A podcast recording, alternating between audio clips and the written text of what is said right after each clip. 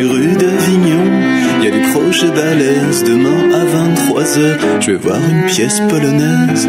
Je, je crois que le, le public euh, sera obligé de s'adapter, puisque de toute façon, euh, il a pris un abonnement, il l'a payé. Et qu'on est subventionné. Il a du bonbon, Léon. Il porte un bandeau, Léon. Il a du bonbon, Léon. Au pauvre Léon. Bienvenue dans l'épisode 1 des Carnets d'Avignon. Aujourd'hui, nous avons vu Des arbres à abattre de Thomas Bernard, mise en scène par Christian Loupa à la Fabrica.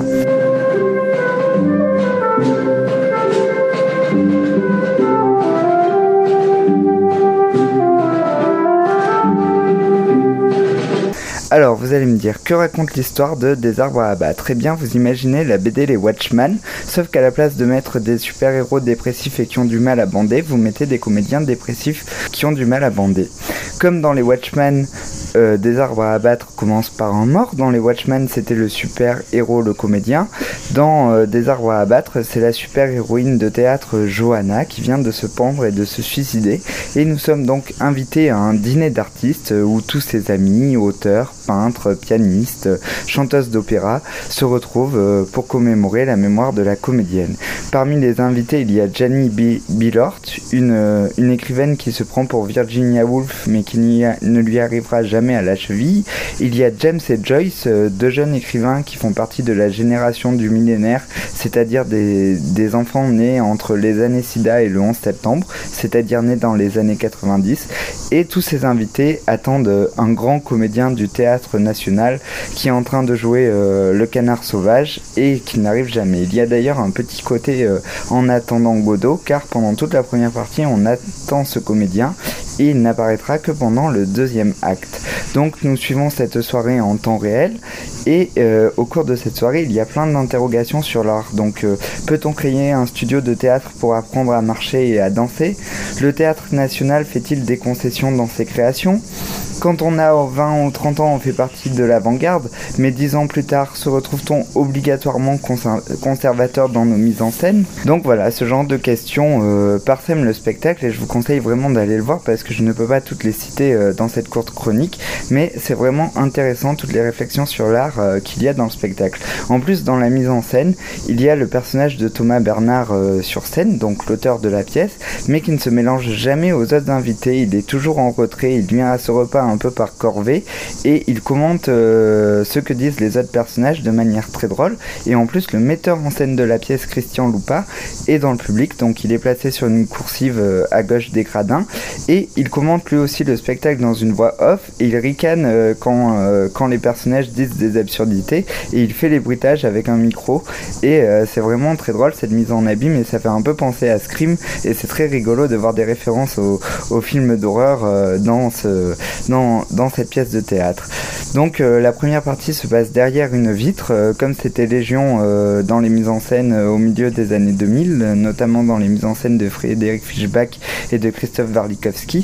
Et euh, cette pièce semble un chant funèbre pour un théâtre qui est mort. Il y a aussi une scène où il y a deux personnages nus sur scène, mais euh, ces personnages sont cachés derrière des bancs d'église, alors qu'à une époque, euh, dans le théâtre des pays de l'Est, les personnages nus étaient mis en scène de manière très explicite. Et cette pièce semble un chant d'amour à un théâtre qui est disparu aujourd'hui. Alors l'émotion surgit bien sûr à plusieurs moments du spectacle, notamment quand Johanna nous explique pourquoi elle fait du théâtre, quand elle dit qu'elle fait du théâtre pour construire des clairières et pour, euh, planter des arbres, ou euh, quand un des acteurs fait un long monologue sur la place des directeurs de théâtre. Est-ce que les directeurs de théâtre sont nommés à des fins politiques ou à des fins artistiques?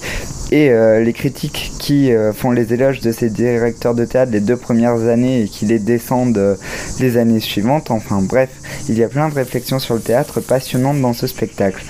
Enfin, euh, Lupa a l'air de sauver les seuls personnages euh, qui ne sont pas dans le milieu de l'art, c'est-à-dire la servante qui euh, dit euh, ce dialogue très beau. si j'avais été une vraie cuisinière, jamais je ne vous aurais servi du cendre et de la, et de la soupe de pommes de terre à une heure aussi tardive qu'une heure du matin. Le mari de Johanna, qui n'est pas dans le milieu artistique et qui est là un peu à par hasard et et euh, les conversations autour de Strindberg et de Ibsen euh, semblent lui passer au-dessus de la tête.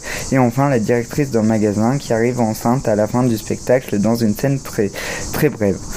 Euh, le metteur en scène se sert aussi du cinéma pour parler du passé des personnages et c'est très beau ce lien entre cinéma et théâtre parce que voilà ça montre la, la porosité entre les arts et c'est très très très touchant. Enfin, des, ar- des arbres à abattre, euh, les arbres à abattre du titre semblent être le public présent dans la salle et euh, le théâtre qu'Olivier Pi semble défendre depuis deux ans. Bien sûr, je vous conseille d'aller voir cette pièce qui se joue les 5, 6, 7, 8 juillet à 15h à la Fabrica. Il reste des places et ce serait bête de rater ce spectacle. Un monde d'imbéciles mondains où cette poudre immonde se consomme au matin, où le fric autorise à se croire à l'abri et de la cour d'assises et de notre mépris, que ton triste univers nous inspirait malin en sirotant nos bières ou en fumant nos joints. Petite conne, tu rêvais de Byzance, mais c'était la Pologne jusque dans tes silences.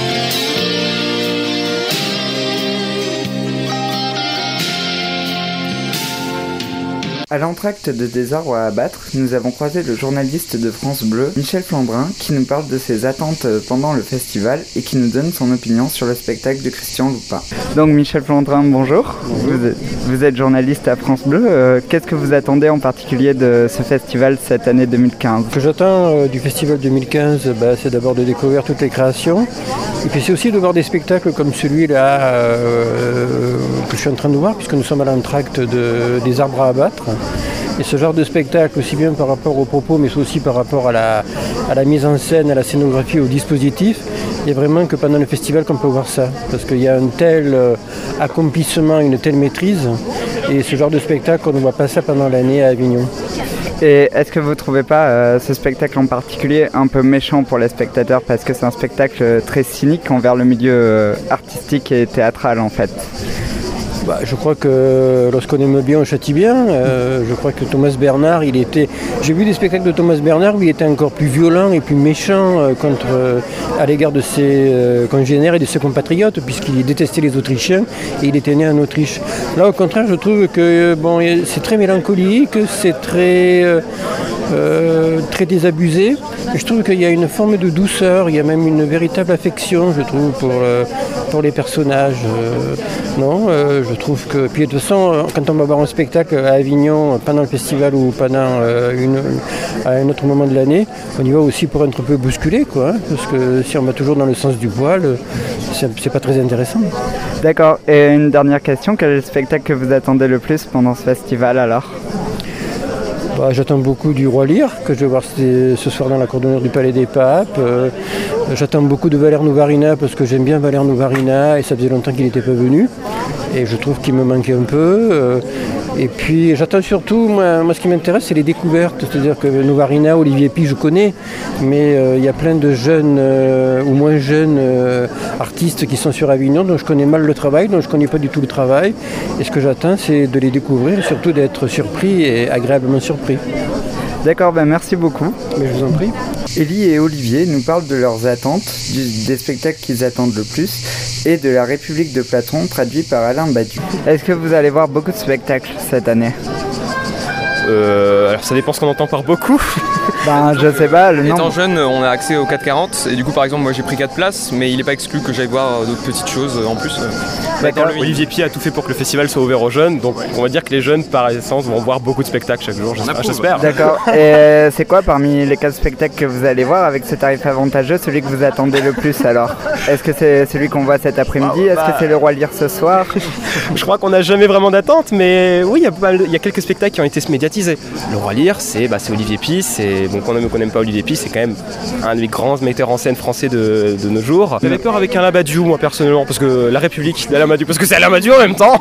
On peut avoir que peur mais bon finalement. Vous êtes allé le voir à midi le premier épisode? Et ouais, c'était l'ouverture. D'ailleurs, c'était une très bonne ouverture. Euh, ouvrir le festival sur les planches, sur une place publique, comme ça, sous les, sous les platanes, euh, quelque chose de très simplissime. C'est parfait pour le festival d'Avignon. C'est ce- généralement ce dont on a besoin, justement. Les tréteaux sur une place, avec cette ouverture sur les gens, sur on est tous ensemble. C'est c'est beaucoup beaucoup mieux que dans une pièce noire euh, où on ne se voit pas.